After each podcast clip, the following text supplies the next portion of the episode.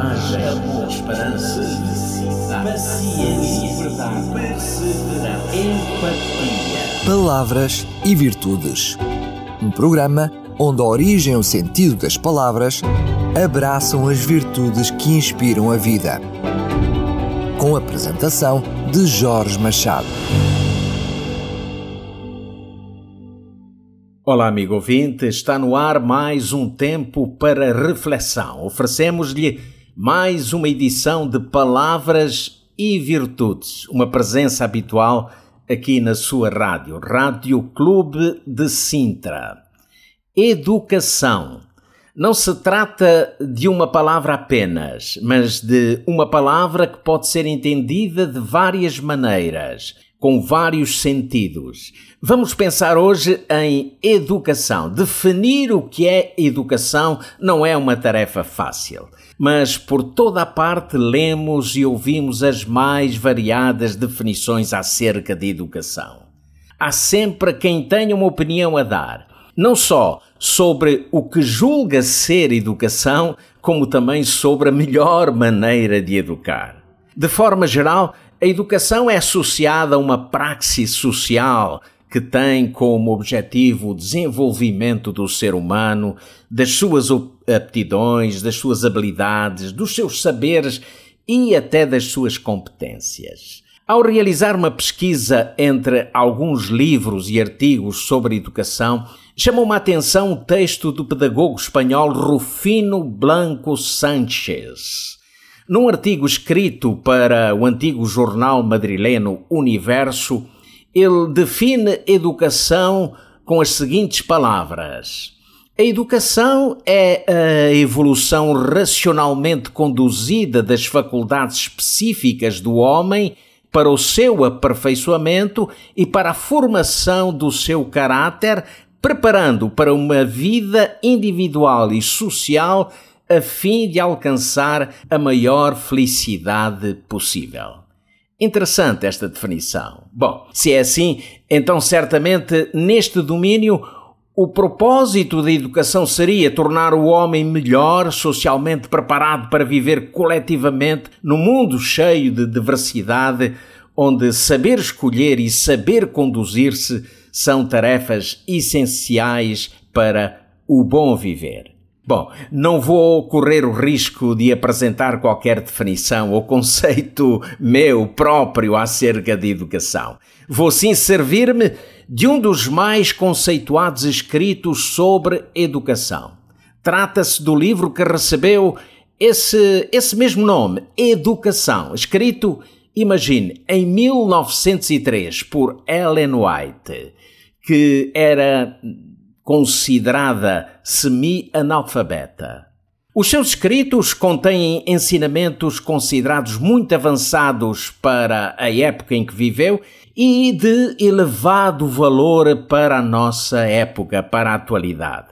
Na sua obra, a autora destaca a grande responsabilidade dos pais, professores e estudantes diante das informações a serem transmitidas e assimiladas por todos esses. No livro é apresentado o modelo de educação usado pelo grande Mestre Jesus Cristo, referindo-se aos recursos que ele usava em sua missão de ensinar. Lemos o que ela afirma ser educação. A verdadeira educação significa mais do que a prossecução de um certo curso de estudos, significa mais do que a preparação para a vida presente. Visa o ser todo e todo o período da existência possível do homem. É o desenvolvimento harmonioso das faculdades físicas, intelectuais e espirituais. Prepara o estudante para o gozo do serviço neste mundo e para aquela alegria mais elevada por eh, um mais dilatado serviço no mundo vindouro.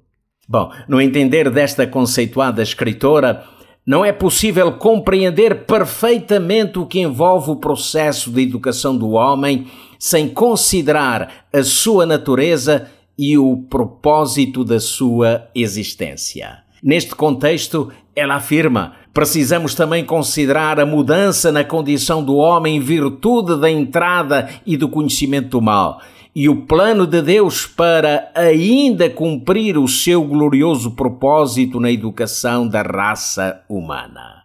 É desta forma que ela nos reporta para a fonte de todo o saber, realçando a dependência humana da sabedoria divina, ao ponto de afirmar que é na comunhão com Deus que o homem encontra a mais elevada educação.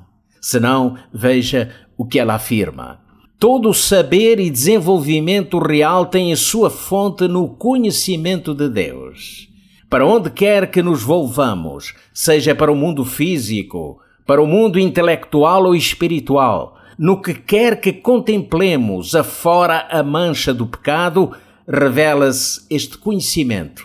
Qualquer que seja o ramo de investigação a que procedamos com um sincero propósito de chegar à verdade, somos postos em contacto com a inteligência invisível e poderosa que opera em tudo e através de tudo. A mente humana é colocada em comunhão com a mente divina, o finito com o infinito. O efeito de tal comunhão sobre o corpo, espírito e alma está além de toda a estimativa humana. Bom, são impressionantes as suas afirmações. Mas o que dizer sobre o fundamento da educação? Onde estão ou quais são, na verdade, os alicerces da autêntica educação? A resposta que nos é oferecida pela mesma autora é a seguinte: o amor, base da criação e redenção, é o fundamento da educação verdadeira. Isto se evidencia na lei de Deus, ou na lei que Deus deu como guia da vida. O primeiro grande mandamento é: amarás ao Senhor teu Deus de todo o teu coração, de toda a tua alma e de todas as tuas forças e de todo o teu entendimento.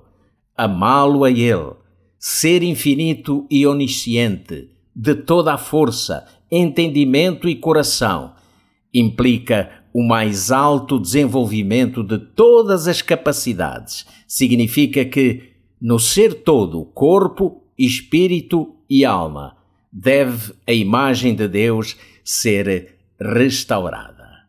Bom, termino com as palavras que a autora que aqui temos vindo a citar dirige a todos os educadores ou aos que participam na tarefa de influenciar caráteres. Ela diz: aquele que coopera com o propósito divino em transmitir à juventude o conhecimento de Deus e em lhes moldar o caráter em harmonia com o seu, realiza uma elevada e nobre obra, suscitando o desejo de atingir o ideal de Deus apresenta uma educação que é tão alta como o céu e tão extensa como o universo. Uma educação que não poderá completar-se nesta vida, mas que se prolongará na vindoura. Educação que garante ao estudante eficiente sua promoção da escola preparatória da Terra para o curso superior na eternidade. E é assim que termino. Foi bom estar consigo. Um abraço de amizade e até breve. Coragem, amor, esperança, paciência, verdade, perseverança, empatia. Palavras e Virtudes. Um programa onde a origem e o sentido das palavras abraçam as virtudes que inspiram a vida. Com a apresentação de Jorge Machado.